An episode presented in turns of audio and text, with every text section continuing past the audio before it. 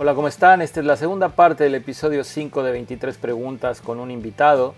En este caso tenemos a Guillermo Cantú, quien ha sido de todo, futbolista, campeón, eh, directivo, presidente, propietario, seleccionado nacional, secretario general de la federación, director de selecciones nacionales y que debido a la amistad que tenemos desde hace muchísimos años, se extendió lo suficiente para dividir este episodio en dos con respuestas muy interesantes. Empecemos con la segunda parte de la entrevista. A ver, esta. En la 16 apenas, Seguro ya esta es la segunda parte, lo voy a dividir en dos, pero bueno, pues esto ya estaremos en la segunda parte y seguramente la gente lo estará escuchando porque creo que está interesante. Ramón dice que eres de lo mejor que vio jugando fútbol. Eh, me pasó una lana para que dijera eso. ¿Qué crees que fue factor para no llegar a ser una gran figura del fútbol mexicano? Este, yo, es que Ahí es donde me acuerdo de, Carlos Vela. Pero, a ver, yo primero, claro, no dije que fuiste de lo mejor que dijo. Dije que era el güey más talentoso, o sea, de, talento que yo vi cuando estábamos chavos. No era un espectáculo verte. O sea, hacías túneles, sombreritos, amagabas, picabas, te frenabas. O sea, me acuerdo que sufrían. Tengo yo muy presente, ¿no? porque además eh, yo la hice, porque yo te la vi a ti, el día que yo decidí que quería ser futbolista profesional una jugada en donde yo te doy el pase, le ibas a recibir, ya le habías pintado la cara al lateral, no sé si era de, del Vista Hermosa, ¿no? De, de, acuerdo, su uniforme naranja del Vista Hermosa, y era un lateral derecho, y, y, tú haces como que la vas a recibir, y abres las piernas y giras, y le haces túnel sin tocar la pelota, o sea, este güey se le pasa por abajo de las piernas, y yo sé que a, a un nivel más alto es más difícil porque quizás los defensas van perfilados, etcétera, pero, ¿no? Haces como que la vas a recibir, abres las piernas, giras, y, bueno, y te fuiste hasta el fondo, no sé, la habrás fallado como acostumbrabas, pero la, gambeta la hiciste. Y entonces, e, ese día que yo decido ser futbolista profesional, yo estaba en Denver con la Mejia Chegaray, cuando ya no jugaba fútbol, tenía menos de 13 años. Y ese día me salió todo, ¿no? Por eso yo decido que quería ser jugador. Íbamos perdiendo, yo solito me echo ahí, ¿no? Me aviento y, y le doy la vuelta, meto el 2-2 y el 3-2. De esos días que te sale todo. Y me acuerdo que me venía la pelota y dije, esta la hacía Cantú, o esta se la vi a Cantú, abrí las piernas, túnel, giré y bueno, continuó la jugada.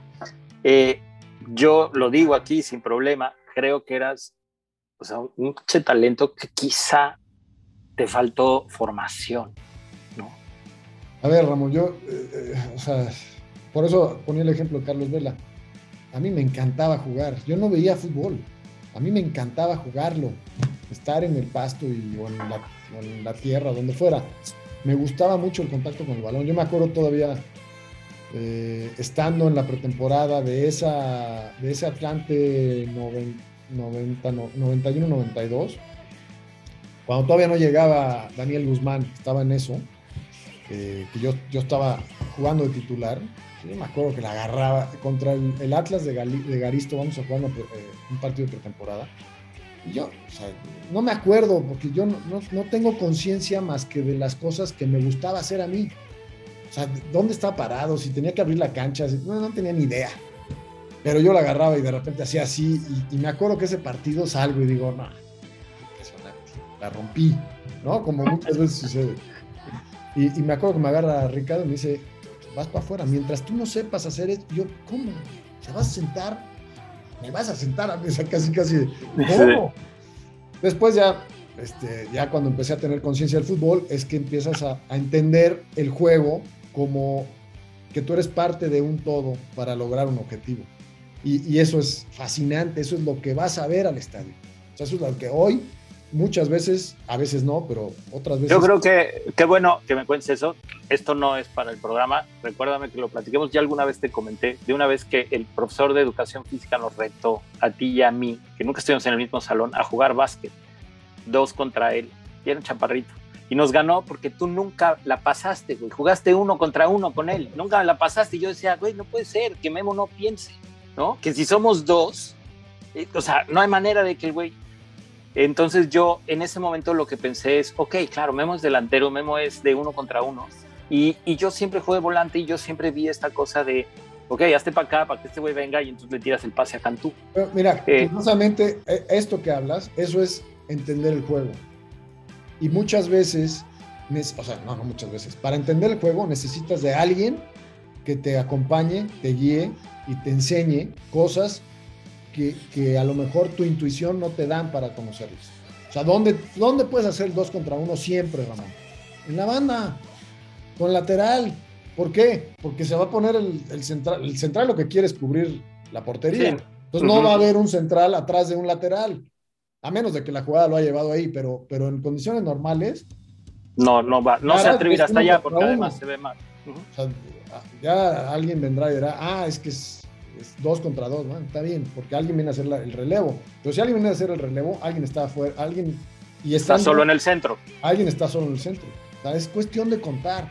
Y esa parte a mí me costó mucho trabajo. Yo llevaba apuntes, todo el mundo se burlaba de mí, ¿no? ¿Cómo es posible? Pero a mí me ayudó mucho a entender el juego. Después me volví un jugador muy táctico con, con Ricardo. Y por eso podía jugar de contención. Porque, porque porque dirigía muchas de las cosas y, y, acabé cediendo ser goleador de amateur a convertirme en un volante, porque entendí el 2 contra 1, entendí que este, eh, la línea más corta entre dos puntos es la línea recta, ¿no? Cosa que yo no podía entender de Pumas, que de repente tenían, cuando los enfrentábamos en aquel entonces, tenían directo para ir a la portería y la abrían porque era su estilo de juego. ¿Sí me explicó? Eso, fíjate, qué bueno que lo mencionas, porque tú dijiste dos cosas muy importantes. Una es, necesitas a alguien que te enseñe y que te guíe. Eh, o lo traes, ¿no? Yo te puedo decir, a mí eh, me pasó en mi formación que hasta que tuve a Pepe Valdés en el América, por primera vez un entrenador me dijo qué hacer. Porque supongo que te habrá pasado a ti. Como eras un chavito muy bueno, normalmente los entrenadores cometen el error de al muy bueno no decir. Le dicen al malo corrigen al que necesita corregir. Al que es muy bueno, casi no lo ayudan. Y curiosamente es el que después va a terminar llegando, ¿no? Es el, que, el que realmente con el que tendrías que trabajar porque es el que tiene más potencial. Entonces, ¿qué sucede? Que cuando no tienes alguien que te guíe, o al revés, de repente tienes un entrenador, lo mencionaste tú, a mí me pasó con Miguel Mejía Barón, ¿no? que me prohibía hacer una jugada. Hace poco vi eh, un partido, el único partido que tengo que yo jugué, el único video que existe que me lo mandó ahí un tuitero, y este, e hice una edición, ¿no? José Ramón me mata y soy el que más balones toca y el que más pases correctos da y, y, me echa la culpa y dice que, que, soy muy mal pasador, pero bueno, es José Ramón. José eh, Sí, José Ramón Fernández, en, la transmisión. ¿no? no este, José Ramón, pero... Sí, no, bueno. Este, luego, luego te enseño. Entonces, justo hago esta jugada en donde yo voy en diagonal, doy un pase y termina en gol, ¿eh? Justo termina en gol esa jugada, termina en gol, Negrete se la da a Luis Flores, gol, 3-0. Este, y Miguel, cuando se vuelve técnico, me la prohíbe. Y me dice, y si la vuelves a hacer, te paro el entrenamiento. Y entonces yo, más grande, entendí, y lo platiqué algún día con el Tuca Ferretti, ¿no? Que le daba instrucciones a Cinda y Valderas y le decía, es que Ricardo, él no la ve, güey. Tú sí la ves pero Cindy no la ve. Y entonces ahora que le dijiste, güey, tienes el otro lado, ahora va a tirar todas para el otro lado. Y, empezó a pasar un entrenamiento que me dejó el Tuca y era puerta cerrada y me dejó estar ahí. Se subió, se sentó conmigo ahí a ver el Interescuadras. Este, y de repente le gritó a Cindy, carajo, no sé qué. Y, y al rato Cindy daba todas cambio de todo. ¿Qué pasa? Que, que, por ejemplo, yo tuve un entrenador como Velarde, que se volvió mi papá, porque Velarde jugaba la posición que yo jugaba y le gustaba lo que yo hacía. Pero después tuve un entrenador como Sanabria, que en su puta vida habrá pisado más allá de la mitad de la cancha. Y otro jugador como Mejía Barón, cuando se vuelve técnico, que sí tiene muchas cosas, pero estoy seguro que Miguel no alcanza a ver las cosas que tú o yo podríamos ver ofensivamente, porque Miguel siempre jugó de central y era muy limitado. Tiene muchísimas cosas muy buenas en cuestión de hábitos, de manejo de grupo, de, de, de ser competitivo, de ser leal, etcétera pero en esa visión ofensiva. Entonces, ¿cómo podía Miguel? Al contrario, te digo, a mí Miguel me paró el entrenamiento y luego me pasó a los suplentes porque era una jugada que yo hacía sin pensar, tenía toda mi vida haciéndola, ¿no? Y él decía que yo arriesgaba la pelota por, por llevarla conduciendo con la derecha y darle el pase de tres dedos. Entonces, eh, tú tuviste la suerte de tener un técnico como La Volpe, que La Volpe en ese sentido es genio. Ramón, pero hoy, o sea, eh, es, muy interesante. Todas estas cosas que platicas, en esta, en esta plática que tuve con Miguel Mejía Barón, esta de cuatro horas, muy interesante porque porque ya, o sea, los dos estamos en un momento completamente diferente. O sea, una de las cosas, yo sí me acuerdo de cosas, conceptos de Miguel Mejía Barón y conceptos de la Volpe que hoy te siguen sirviendo. O sea, claro. Miguel decía, nunca, en saque de banda, nunca saques para atrás. Oye, pero no hay nadie. Está perfecto. En mi equipo no quiero. y yo lo hago, ¿eh? Y yo lo hago en mi equipo. En mi equipo no hay saques de banda para atrás. Y tiene que ver con Miguel. Tiene, tiene este, muchísimas cosas buenas. La, para ir a apretar, Miguel le llama de una manera y Ricardo le llama de otra. Pero ir a apretar, o sea, cuando la pelota está en movimiento, está saliendo del arquero al lateral, y ese es el lateral que quieres ir a apretar, en ese momento es que vas. No vas antes ni vas después. Vas en ese momento a toda velocidad para, a parar. O sea, esos conceptos que uno lo, lo llama de una manera y otro de otra, al final perduran. Oye, el recibir perfilado, hoy a los niños de 7, 8, 10, yo con mis hijos, oye, si recibes perfilado, ¿qué es eso, papá? Cuando le explicas qué es recibir perfilado, ah, ok, ya, lo entienden perfecto. ¿Sí me explicó? No es que lo vayan a hacer en cada partido, pero, pero por lo menos este, empiezan a, Y eso es, esa es una vocación. O sea, por eso eh, volvemos a lo mismo. Oye, ¿qué le hace falta a México? Esta vocación, educar esa vocación de, de entrenadores de fuerzas básicas, que son dos cosas diferentes. El alto rendimiento y fuerzas básicas son dos cosas completamente diferentes. Entonces, es, muy interesante porque, porque muchos conceptos quedan. O sea, Miguel, por ejemplo, a mí me decía, en su esquema era alarga, ¿no? O sea, y te acordarás, alarga y después regresa. Y lo, he platicado con Tato. Hay jugadores, o sea, este, la China, eh, así que me acuerde la China, este, Benjamín Galindo, que de espaldas eran cracks. yo no, tú me, yo la agarraba de espaldas y para poderme voltear, o sea, no, yo, prefería hacerla diferente, porque mis características o mi gusto, yo sentía el fútbol de otra manera. A mí dame la de para saber dónde está el rival, porque, porque no tengo ojos, hay otros que tienen ojos atrás, yo no. No, o sea, te estoy hablando de... había un concepto de Miguel en sus primeros años en Pumas, que este que dijiste hace un rato, ¿no? De que Pumas en lugar de ir directo la abrían porque así se sentía, que llegó un momento en el que Miguel decía, yo prefiero, ¿no? Si, el, si, si está arriesgado el pase, en lugar de que la pierdas, que, tengas calma, la toques para atrás y le des vuelta, que no se pierda. Y entonces hubo un momento que, que en el equipo de Miguel, en Pumas, nos pasaba que eh, pues ya nadie daba un pase hacia adelante, ¿no? Nadie arriesgaba un pase entre líneas porque pues porque sabías que si la perdías por ahí Miguel te regañaba o te podía hasta sacar y él prefería que la pelota fuera para atrás y entonces decías, bueno, sí, tócala para atrás, no arriesgues y ya no, nunca llegaba para adelante. Entonces, cuando jugabas adelante, como era mi caso, ¿no? Te movías para que el lateral te la tirara y el lateral veía, te veía a tres metros un rival y decía, no, pues la tiro para el otro lado. pero todas esas cosas tienen que ver, luego son, eh, ¿cómo te diré? igual la Volpe salía jugando, ¿no? Y cuando todo el mundo ya sabía que Ricardo salía jugando sus equipos, pues nos iban a apretar. Y aún así, a veces salíamos jugando, oye, con tres, con cuatro, eh, perfecto. Y lo practicábamos mucho. Después, de repente andabas muy mal o tenías una temporada horripilante y vas perdiendo 4-0 y sigues saliendo jugando, ¿no? O sea, quieres salir jugando, pues te comes siete. Pero bueno, y eso nos... Entonces, ¿no dijiste por qué piensas que no fuiste gran figura del fútbol mexicano? Pues ya que yo decía que eras muy talentoso. yo, yo, creo que la, o sea, la competencia, o sea, el embudo se va haciendo cada vez más estrecho. ¿no? Entonces, a lo mejor eres el mejor de la cuadra y luego el mejor de la escuela. Y después llega un momento en que se juntan los mejores de esa escuela y los mejores de esta escuela y entonces se va haciendo este, y luego viene la competencia, ¿no? Por eso es que esos que de repente los domingos ven y dicen, es que este güey tendría que jugar en primera división, dices, no, ese güey, ¿Contra o sea, como ese claro, ese güey de esos a los 13 años llegaron 25 igual que él, ¿no? Exactamente igual que él, y, de esos termina llegando uno o dos, quizá, ¿no? Y, no, y no nada más por capacidad, a veces por, por situaciones, por momentos, porque se abren. Yo les decía el ejemplo, ¿no? Hoy que están Fati, Gaby, Pedri, ¿no? Que dices, a ver, que hubieran sido estos mismos tres chavos hace ocho años, cuando Xavi, Iniesta, Busquets, Messi, tenían 26, 27, 28 años, a ver si hubieran tenido chance de debutar en primera, ¿no? ¿Qué tal fue trabajar con FC Juárez y por qué lo dejaste?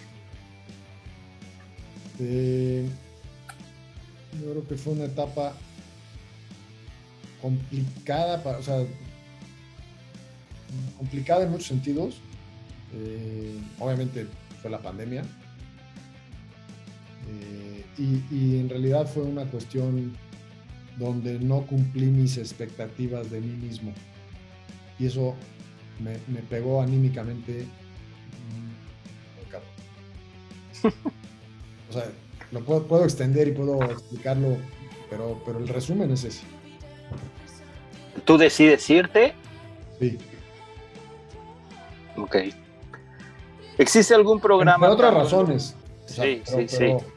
Yo entiendo, en esa parte, esa parte complicada no nada más tiene que ver contigo, ¿no? Tiene que ver con el entorno, un equipo conformado por ciertas estructuras que, que igual no era lo que... Pero que no estamos aquí ni para ventilar chismes, ni hacer broncas, ni grillas, ¿no? Es nada más que lo entiendan.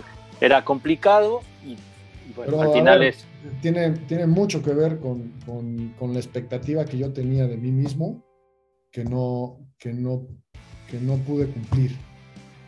Y eso me, me afectó mucho, eh, inclusive en mi familia, con mi mujer. ¿Qué esperabas de ti? Eh,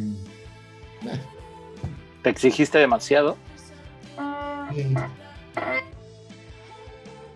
Bueno, pues es vivencias y experiencias para la próxima. Sí, claro.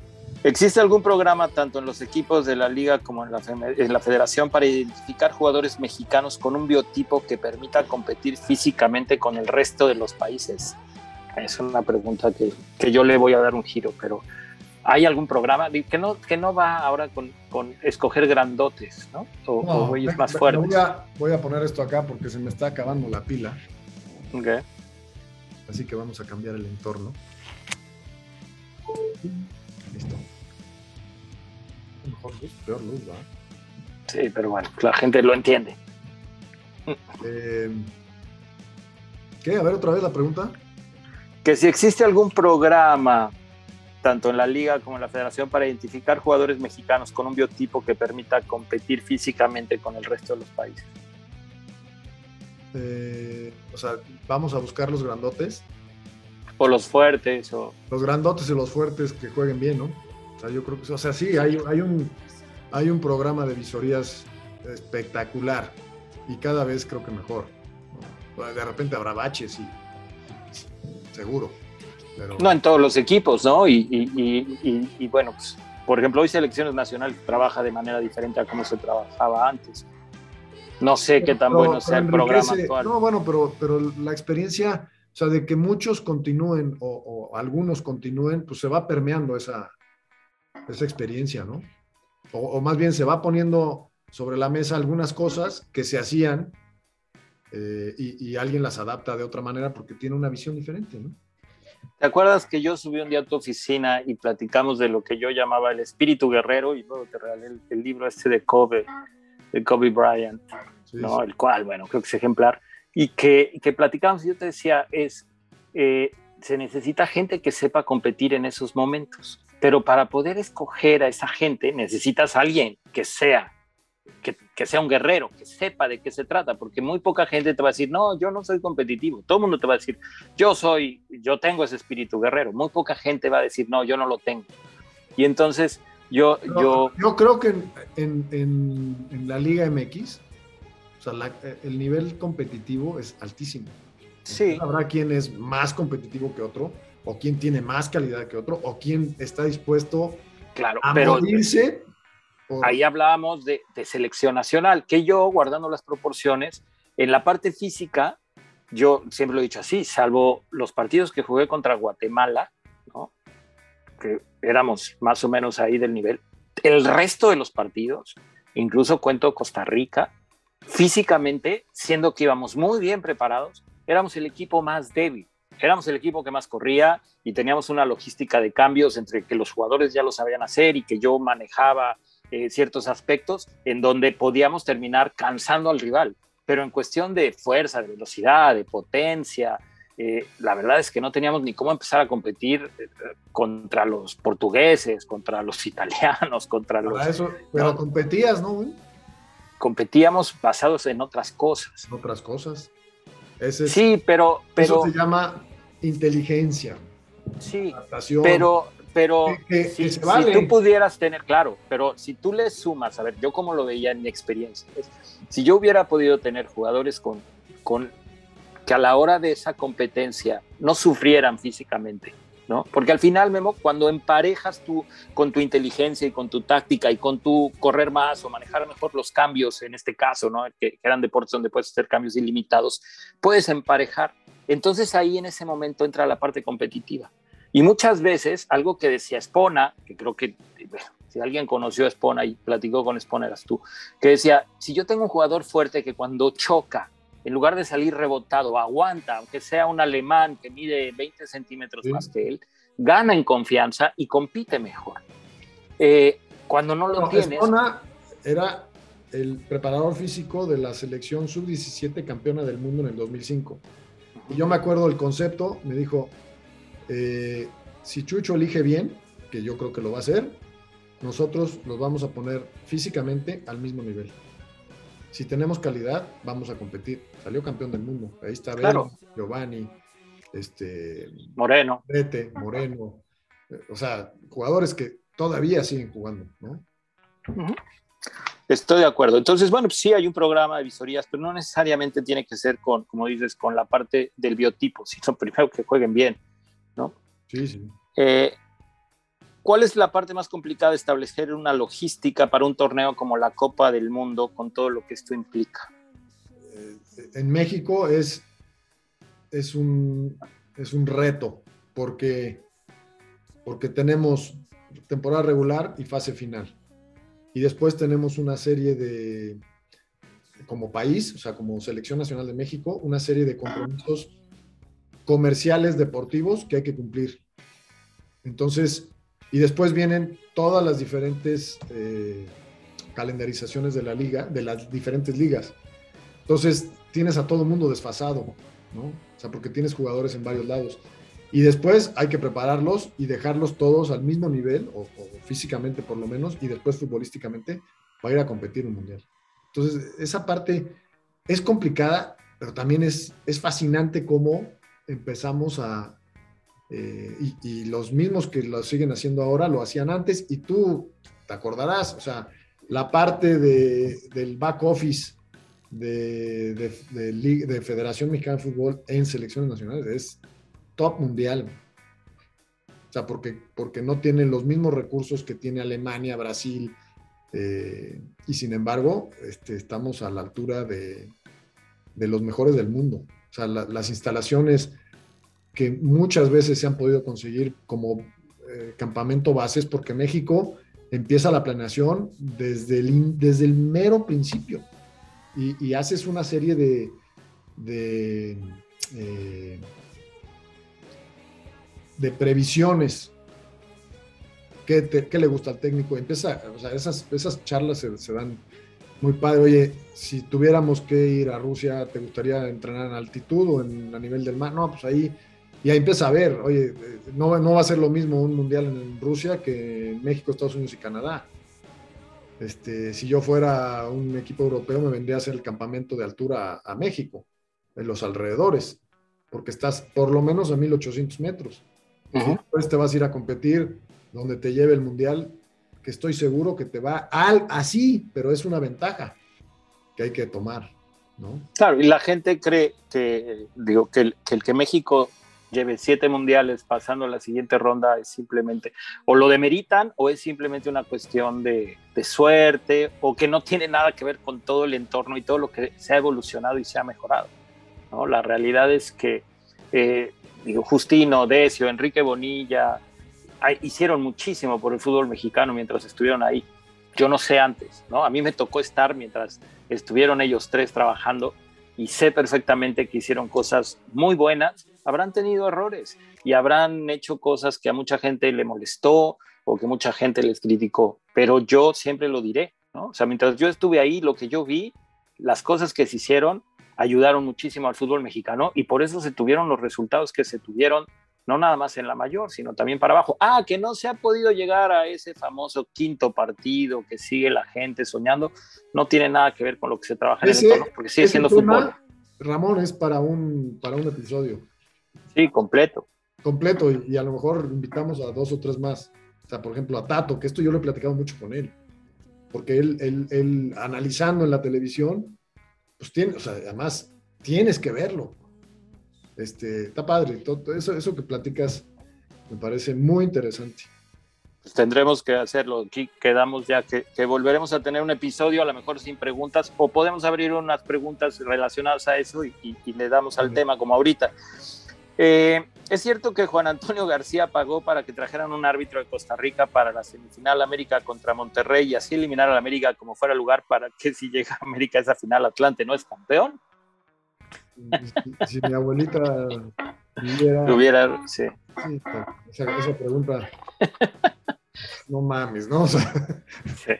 puedo contestar lo que nunca pude hacer en pool, no mames. Claro. Pero igual y sí, ¿no? Ah, no sé. Con, Toño, con, Toño García. Pero, ¿Juan Antonio o José Antonio? Porque este. Ahí dice. José Antonio, García, perdón. José Antonio debe haber sido. José Antonio García, ¿no? Él, estaba. Sí, es que así estaba la pregunta. José Antonio. ¿Toño García estaba en la federación? No, ¿verdad? Cuando, cuando ganaron ustedes, eran cuando quedan campeones. No, yo también pienso que no. Ahora, la realidad es que es otro fútbol. Hoy esas cosas son imposibles de que pase, ¿no, Memo? ¿O tú crees que, o sea, yo, yo, yo les dije, influencia. Es que, tú has oído los episodios, espérame, tú has oído los otros episodios, ¿no? Yo sé que los has escuchado todos. Y yo para digo, prepararme para este tuve que, que, que, escuchar los otros. Que yo digo, ok, si tú me preguntas, eh, ¿se, ¿se fueron de pinta en la segunda? Sí, nos íbamos de pinta mucho en la prepa quiénes iban, no te voy a decir quién, pero sí nos íbamos, claro, ¿no? Pero no te voy a decir quién. Entonces a mí me preguntan, ah, ¿se arreglaban partidos? ¿Había cosas raras? Eh, sí, a mí me tocó ver cosas raras, me tocó ver cosas raras, me tocó ver árbitros en lugares donde no tenían que estar, con gente que no tenían que estar, haciendo cosas que no tenían que hacer, ¿no? Me tocó ver entrenadores... conversaciones eh, durante un partido con árbitros que dices, güey, no, no mames, ¿no? Claro. Eh, hoy es mucho más complicado, ¿no? Eh, lo es que hoy se sabe todo porque todo el mundo graba todo. Exacto. Eh, entonces, yo no sé, ¿no? Si, si, si haya una cosa así. Al final, es solo puedes influir un poco, porque tú puedes comprar hasta tres jugadores, pero si sale Cantú en su día, como hoy me sale todo y mete dos goles, pues te tiene que ir. O sea, no puedes comprar a 11 jugadores, ¿no? No lo puedes hacer o no puedes comprar a 22 para manejar. Sí puedes influir y puedes hacer que se cargue hacia un lado con ciertas cosas. Hoy es muy difícil y además quien lo hace pues está, o sea, corre el riesgo de, no volver a dar la cara nunca en la vida, ¿no? Imagínate las cosas que, no hemos escuchado, ¿no? Sí, bueno. Eh, ¿Por qué los jugadores campeones mexicanos sub-17 no evolucionan a ser figuras en primera división? Porque el desarrollo de un jugador o de un talento no se da siempre en, el mismo sentido y al mismo tiempo y en la misma intensidad.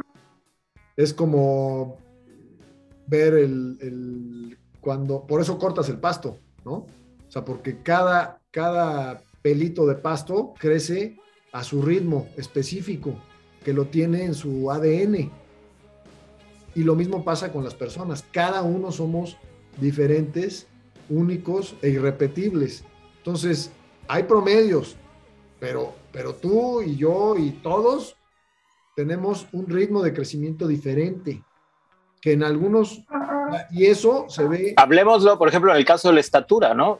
Seguramente pondré aquí en algún momento, insertaré esta foto de cuando estábamos con el famoso uniforme rojo del Seika, y con y que eres como tres años más grande que yo, pues cuando estábamos chavitos, eras, eras más bajito, hoy eres más alto que yo, ¿no?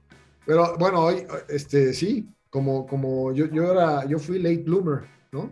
O sea, desarrollo tardío.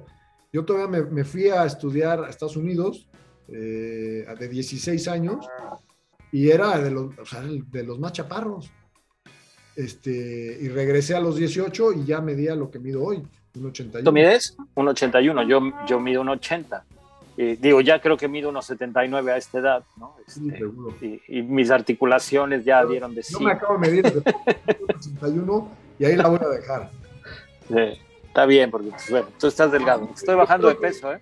El Te vas a sorprender ahora que me veas. el desarrollo es diferente y además a los 17 todavía no eres maduro, o sea, no, no eres maduro, fíjate, mentalmente este, o como persona, sino inclusive a veces en la parte física. Hay quien se desarrolla y ya se vuelve un hombre, con un, o sea, un niño con un cuerpo de hombre a los 17 años y entonces su evolución eh, de los 17 a los 21 pues es, es prácticamente la misma. Hay quien Y no es, 17 todavía es, o sea, me pasó a mí, ¿no? O sea, yo Claro. los- y no es nada más en México, ¿no? Hay países que han ganado los mundiales sub-17 y cu- cuyas selecciones Nigeria, mayores no, no, bueno, pero Nigeria bueno, No, hay otros países, ¿no? Europeos que tienen buenas selecciones sub-17 que después ninguno llega a ser figura. La sub-20 ya es diferente, porque ya muchos de esos ya están jugando, ya están entrenando, ya están algunos hasta figuras de, de- de sus equipos. Fíjate que yo, ¿qué te parece? Esto, esto ya no lo hice contigo, pero yo en algún momento propuse,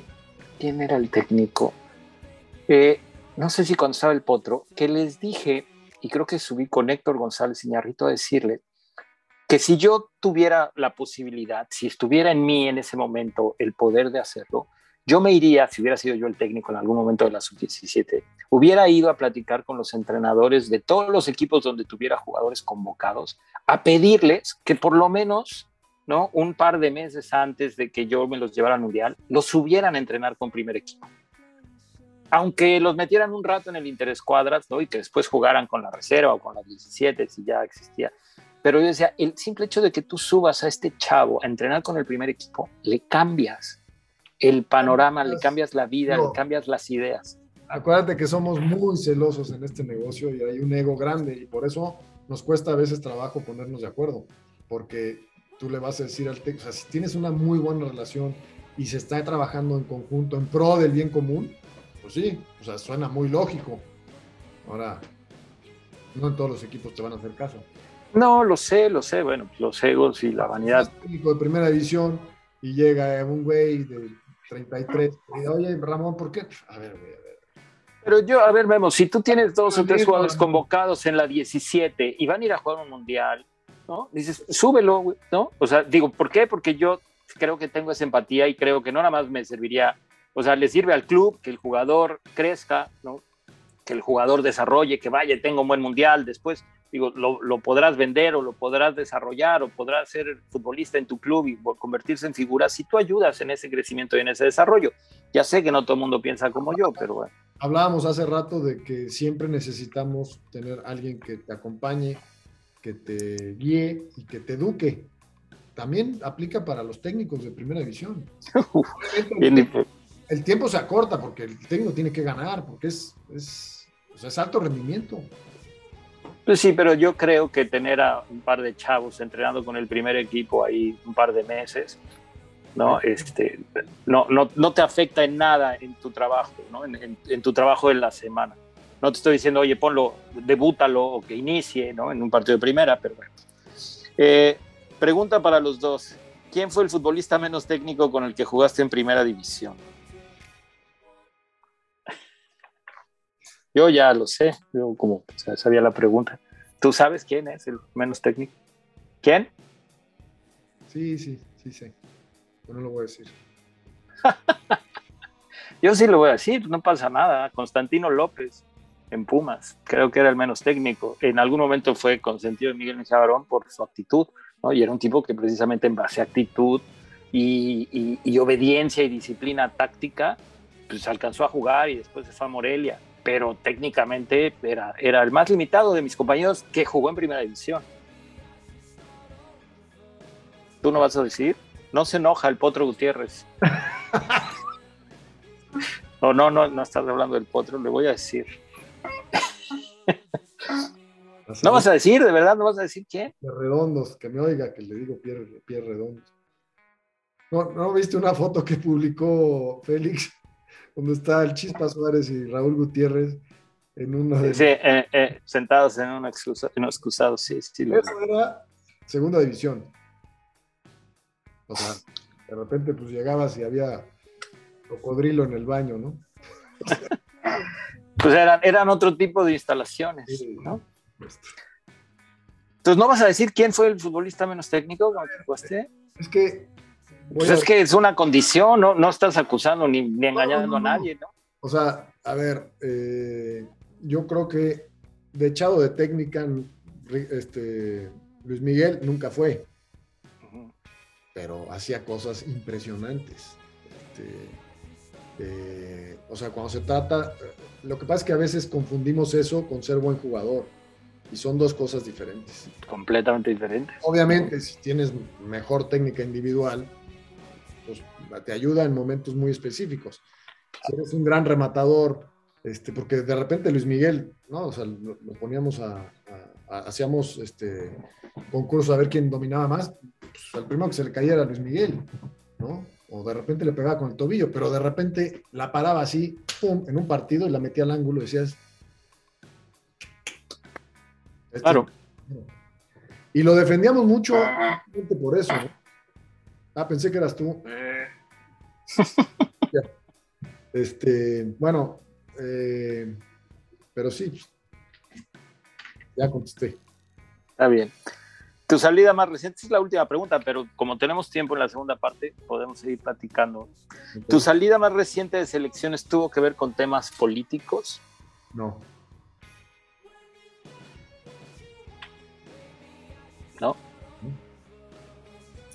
Entonces, ¿temas que deportivos? eh, nunca hay una sola razón, ¿no? A menos de que se sepa este, públicamente, porque en el fútbol no, no puede esconder muchas cosas. Eh, pero eso fue un tema eh, personal, de hecho hoy me dedico a eso y eso creo que también fue parte de la decisión de Juárez. Este, eh, como tú sabes, mi padre murió hace poquito más de un año. Antes de que muriera, eh, pues prácticamente yo ya me encargaba de lo que sucedía eh, como familia en, los negocios familiares. Y este y, me quise Superman no soy y ya me di cuenta este, pero esa es la expectativa que yo tenía de mí mismo, que hablaba. Eh, y yo me voy en parte también porque, porque yo me doy cuenta de, muchas cosas que tenía que resolver este, como miembro de la familia a la que pertenezco. Muy bien. Yo creo que alguna de las cosas que, que, a la gente le interesa saber en selecciones, que se menciona mucho y que nadie puede es que los patrocinadores obligan a que convoquen a alguien. ¿No? Te contesto como Sí, contesta, contéstale a la gente, porque digo, yo me sé la verdadera historia, pero la gente, ¿no? Seguramente preferirán que la cuentes tú a que la diga yo. No mames, esa es mi respuesta, o sea, no mames. Claro. O sea, va a venir un patrocinador, oye, que juegue, pues, no mames, güey. Yo le voy a decir, oye, cabrón, que juegue este porque me habló el, el pues no. O sea, yo creo que todo lo que hay alrededor de selección nacional de México, que es, es, un productazo, este, por muchas razones, en México y en Estados Unidos. Los patrocinadores, o muchos de los patrocinadores, mucho tiempo están muy contentos. Que hay momentos de fricción, sí, pero no, ninguno, o sea, yo en el tiempo que estuve, oye, este, que metan a este. Ahora, en ese, ese porcentaje, Memo, eh, ¿Tú crees que, que, está bien equilibrado? ¿no? Porque muchos jugadores se han quejado y si no lo han hecho hacia afuera, por lo menos en pláticas que yo tenía con algunos en diferentes procesos de selecciones, de demasiados comerciales, demasiado tiempo perdido, demasiado tiempo dedicados a cumplir con estos compromisos comerciales, ¿no? Y entiendo eh, que, que, al final eh, para los dueños el fútbol es un negocio, pero ¿crees que está en el punto de equilibrio donde debe de estar o debería de estar un poco más tirado hacia lo deportivo y lo comercial bajarle un poquito. También tú no mames. ¿Por qué, güey? Pues esa, es, una pregunta. A ver, no, no, ya, en serio, yo creo que, a ver, y lo acaba de decir no hace mucho Marcelo Bielsa. Eh, el jugador hoy, o sea, le pagan en, muchos casos dinero, o sea, pagan fortunas por muchas cosas que hacíamos tú y yo. Por la, ni millonésima parte.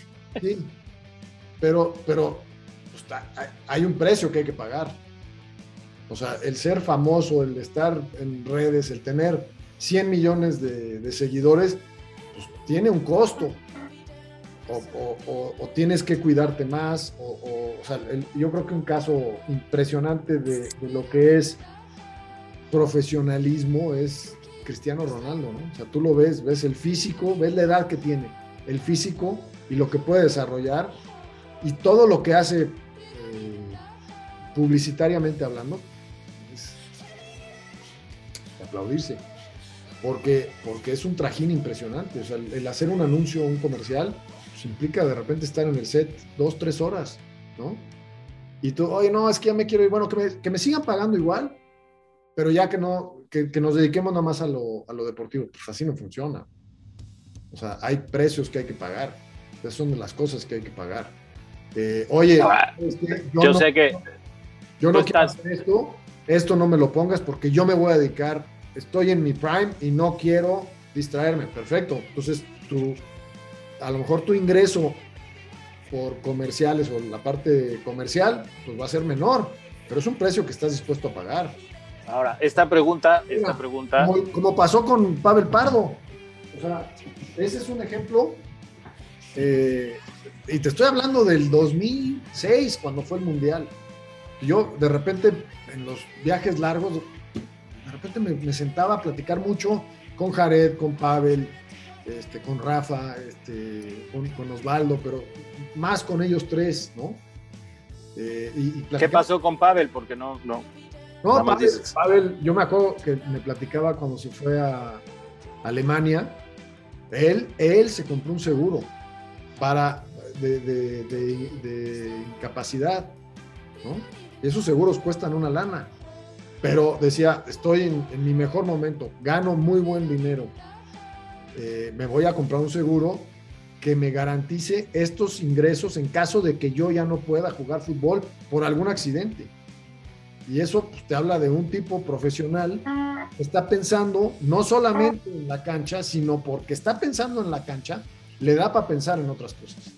Y hoy, eh, eh, el hijo de Alberto Canedo, que, Eric Canedo, que tiene un negocio de seguros, eh, una vez me tocó decirle a su papá, oye, este chavo, o sea, mi hijo tiene, o sea, no, no tiene esa, o sea, juega, todo, pero no tiene esa calidad. Hoy es, tiene un negocio de seguros impresionante, este, que le ayudó a ser jugador en ese nivel porque se dio cuenta que podía tener esas relaciones y podía eh, ser empático con muchos jugadores para, para poderles vender un seguro que les va a ayudar después de su carrera o durante su carrera. Me lo hubieran vendido a mí, ¿no? A lo mejor no hubiera alcanzado para pagarlo, pero no estaría teniendo los problemas que tuve. Ahora, digo, no contestaste, pero está bien. Eh, yo sé que te ha tocado y has estado del otro lado mucho más tiempo ya. ¿Cuántos años tienes desde que te convertiste en directivo? mucho más. Eres, has sido más directivo que futbolista. Sigues siendo alguien que está involucrado con lo que pasa en la cancha porque siempre has estado, eres de los directivos que toca y pisa en la cancha y se mete en lo que pasa porque además sabes, ¿no? Porque muchos se meten y no saben y muchos de plano no se meten. Pero el, el dinero está repartido, hay muchísimo dinero en el fútbol no nada más en México, hablo a nivel mundial, está repartido de manera justa. O sea, es o, en los porcentajes, digo, yo sé que el jugador siempre va a pedir más y siempre va a querer más. Eh, en lo que arriesga y hace cada quien para que ese dinero se genere. No, en ese sentido no, porque y, no, lo, no lo alcanzas a percibir hasta que te retiras. porque cuando empezamos, la mayoría de los que empezamos cuando empezamos, empiezas por, por una pasión y por un gusto y un deseo grandísimo. Y después viene el dinero, ¿no? Es consecuencia. Más grande o más pequeña, lo que tú quieras, pero viene, viene esa remuneración. Porque te vuelves profesional. Pero, pero el, profesional sin la pasión es como un robot, creo yo. ¿Cómo, ¿Cómo podría llegar a ser entonces una repartición justa y equitativa? Yo creo, ¿no? O sea, al final, el que tiene el sartén por el mango, a menos que seas una gran figura, siempre será el directivo. Y entonces él es el que determina esto es para ti y esto es para nosotros y esto es para mí. Este, pues depende de quién tenga el poder de negociación. O sea, hubieras pensado hace 10 años, 15 años, 20 años en México que sucediera lo que sucedió con Cristiano Ronaldo ahora, en el verano. Ya me voy de la Juve y ya me voy al Manchester. No, espérate, tú tienes un contrato aquí. Adiós, ¿no? Chao. Y no, y no conozco más que lo que leí en la prensa y parte de. O sea, este. Creo que tiene que ver con con ese poder de negociación que, se va adquiriendo porque te vas convirtiendo en alguien cada vez más indispensable. Mundial cada dos años. Soy, en, en esa parte soy muy romántico. o sea, te quedas como yo con el cada cuatro. Creo que tiene que haber un. lo puedo estar, lo veo perfectamente. O sea, que es un tema negocio. Claro, por supuesto, 100%. Está pensado. Como sucede, lo que pasa es que a veces decimos, no, es que nada más se fijan en, el negocio. Para que, para que esto perdure, te tienes que fijar en el negocio. Porque si no, no perdura. Hay que pagar sueldos de técnicos, de staff, de jugadores, y cada vez son más caros. Los mejores son cada vez más caros. Entonces, por eso te digo, es un nivel de... Todo, tiene precio. Oye, la parte, la parte de que existe en el fútbol, no sé ahora, pero siendo más joven, por supuesto que me tocó escuchar. Yo estuve mucho tiempo desconectado y también creo que mucho tiempo me alejé del fútbol. A veces pienso que afortunadamente el tiempo que estuve en la playa esta parte sucia del fútbol que hay de dinero debajo de la mesa, los promotores, los empresarios, los entrenadores que se llevaban su parte. Eh, ¿Ha cambiado? ¿Ha cambiado? Eh, ¿Disminuyó? ¿Sigue siendo igual? No, entre, entre más dinero exista sobre la mesa, pues más problemas va a haber. Y no hay, no hay mecanismos. mundiales por esa cuestión, Ramón. No hay mecanismos como para cuidar Sí, hay mecanismos. Y creo que sí, sí hay, pero no son perfectos. O sea, sí hay una gran inequidad, pero en el mundo. O sea, no estamos aquí para resolver la equidad, ¿no? O resolver la inequidad, más bien. Okay. Eh, ¿Algo que quieras agregar ya para terminar este, este segundo bloque? Ese balón que, eh, el casco que tienes allá atrás, ya me contaste la historia, ese balón de allá atrás que ves, es eh, un balón que yo agarré de el Mundial Sub-17 en el 2005 en Perú y le puse para recordarme, porque lo vi ahora en la oficina y dije, ¿y este balón qué es? Y, lo, lo, puse, escribí con mi puño y letra, este, qué era, de dónde venía y qué era ese balón y, fue hace tanto tiempo que ya prácticamente la pinta ya se borró. Yo he cambiado, ¿no? Digo, cambié de set porque esta entrevista la estamos haciendo en la noche y normalmente grabo de día. Y entonces, bueno, pues mi familia tiene que dormir, días de escuela y demás. He cambiado todos los episodios. Eh, eh, la vez que hicimos la prueba, había yo puesto un balón americano, ¿no? De Super Bowl 14, porque tú eres. ¿Sigues siendo gran fan del americano o no? Soy, más fan del fútbol, por supuesto. O sea, eh, eh, cuando era yo mucho más joven, inclusive profesional en León, este, yo no veía fútbol.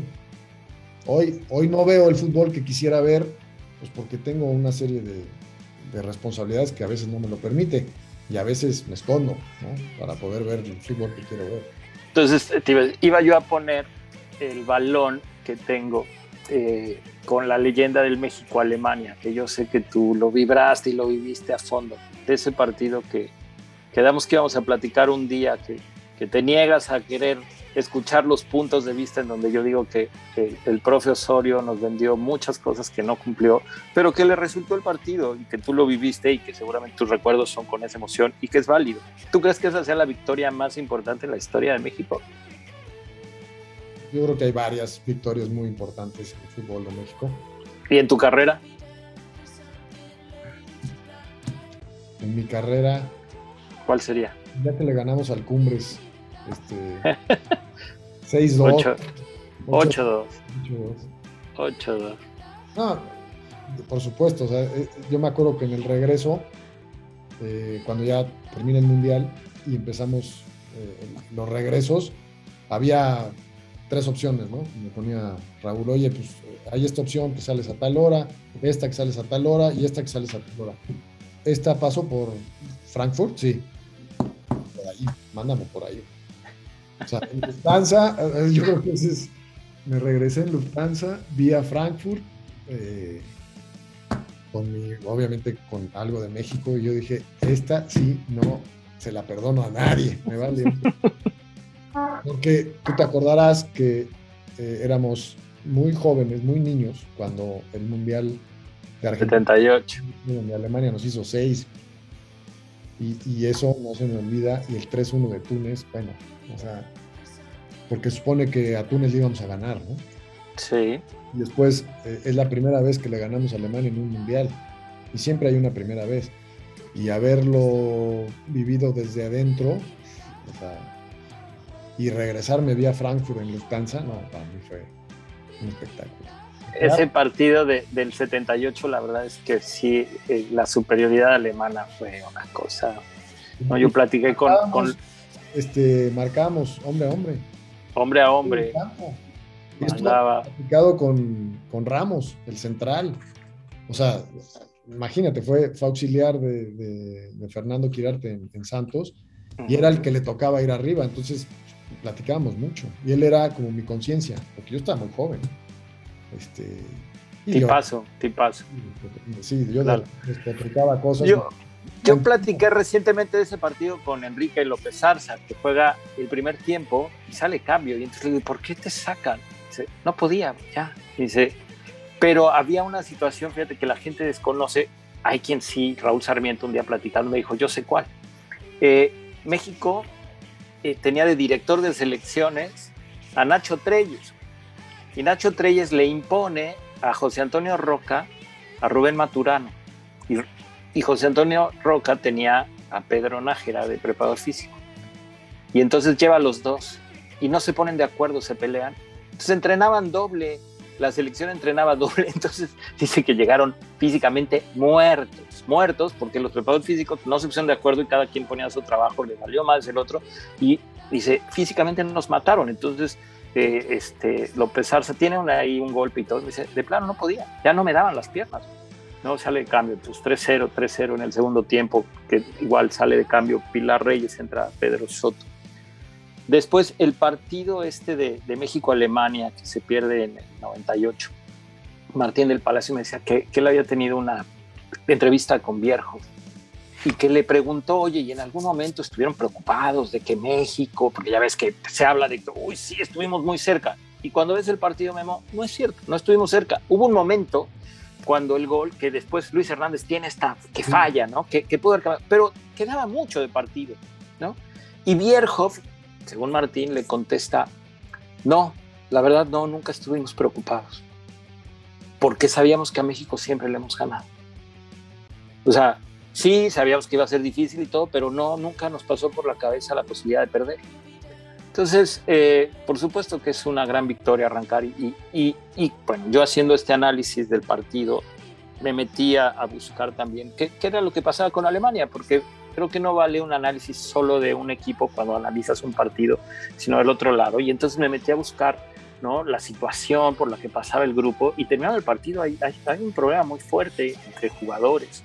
¿No? Y, y explota algo que venían arrastrando en donde Alemania venía de no tener buenos resultados, no habían ganado en, la preparación. Alemania, Alemania el año anterior con un equipo alternativo. B, sí, le pasó por encima. sin atacar, porque hacía línea de cinco y esperaba. Y todos los partidos, o yo el partido que fui a ver en vivo de Chile, la madre, este, esperan y esperan y esperan, sabiendo que tiene más calidad el rival. Este, lo que pasa es que esas cosas, pues eso es parte del análisis. Entonces, la decisión del técnico es, meto a estos chavos que ya demostraron o me la juego con los campeones del mundo. Y la apuesta de Osorio es, va a jugar con los campeones del mundo. Claro, y además, en aquel partido Osorio le sale a No es una sorpresa total porque, porque es parte de la eliminatoria. ¿Sabes? Oye, sí, alguno de, allá pues los pone acá. Pero el equipo titular era el que no, el que no quiso ir, ¿no? no, yo, o sea, no. La Copa Confederación. es cierto que México tuvo más tiempo de conocer Alemania y de preparar a Alemania que Alemania con México. Precisamente por lo que dices. Porque, no, es que siempre le ganamos. Sí, nada más que de repente va a haber un momento en el que en el que gana el otro. Y creo que esa parte la, hacía muy bien, este, ¿sabes quién? Me acuerdo. Eh, Empezaba a competir, me acuerdo que perdíamos 5-0, luego 4-0, luego 3-0, luego 2-0, y luego de repente empatamos y de repente empezamos a ganar. Y creo que se armó una, una selección muy competitiva en el 86. No alcanzó para echarnos a Alemania, pues no, no alcanzó. Pero tiene que ver con la competencia, para mí, en gran parte. Sí, claro, por supuesto. Eh, y también, ya para cerrar, este, ya quedamos que vamos a hacer otro y, hablaremos de, ya ni me acuerdo qué dijiste que íbamos a hablar, pero bueno, tendremos tiempo tú y yo para ponernos de acuerdo. De, tiene que ver también con la manera en la que se plantearon los partidos. ¿no? Aquel partido México-Alemania en confederaciones contra un equipo B, ¿no? que en ese momento Alemania parece que le servía. Osorio salió a querer jugar de tú a tú ¿no? y terminó comiéndose cualquier. Sí.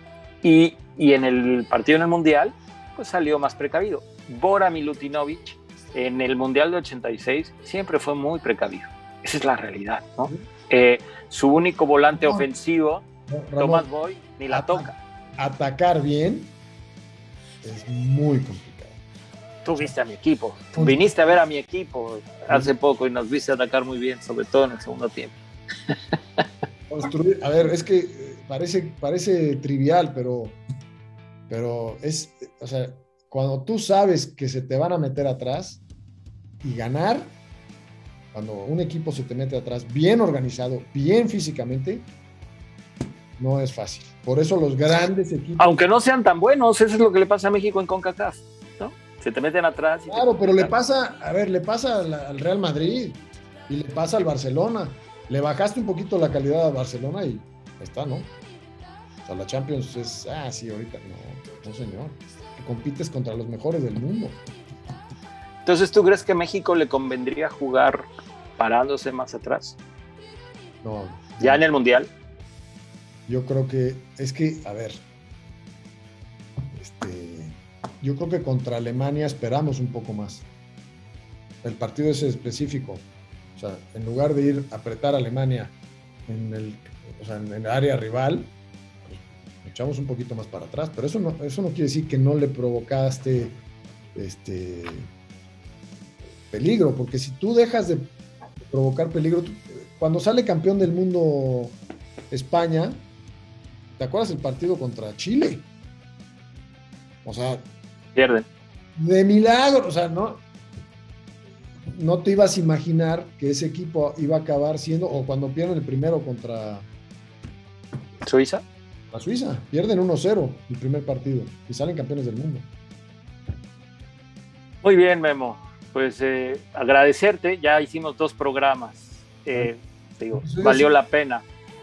¿no? Podíamos seguirle, yo sé que podíamos seguirle y, y tenemos mucho tema para más. Entonces, esta es tu casa, este concepto de 23 preguntas para que nos volvamos a ver y volvamos a platicar y volvamos a tocar los temas que, que la gente quiera, que nos pida y, temas que a ti te guste platicar. Muy bien, perfecto Ramón, muchas gracias. No, gracias a ti, eres el primer invitado, con esto cerramos el episodio 5 de 23 preguntas que se alargó a dos episodios. Entonces este es el episodio 5 y 5 y medio. 5 bis. ok, nos vemos, Memo. Gracias, Ramón.